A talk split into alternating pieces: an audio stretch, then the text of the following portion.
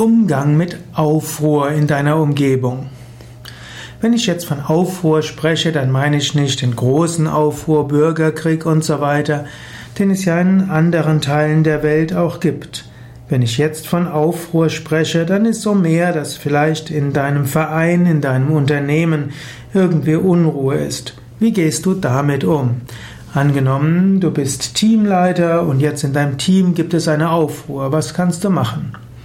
In den meisten Fällen ist es am klügsten, du machst ein, ja, ein Meeting, alle setzen sich hin und dann macht man eine große Runde, jeder sagt etwas.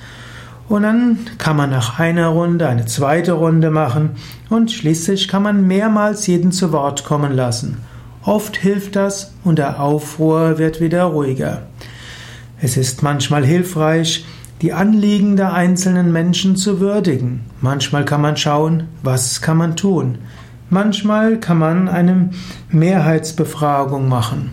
Manchmal muss man aber auch das umsetzen, was notwendig ist. Nicht immer verläuft es fried, vollkommen friedlich, aber man kann sich darum bemühen, so gut man kann.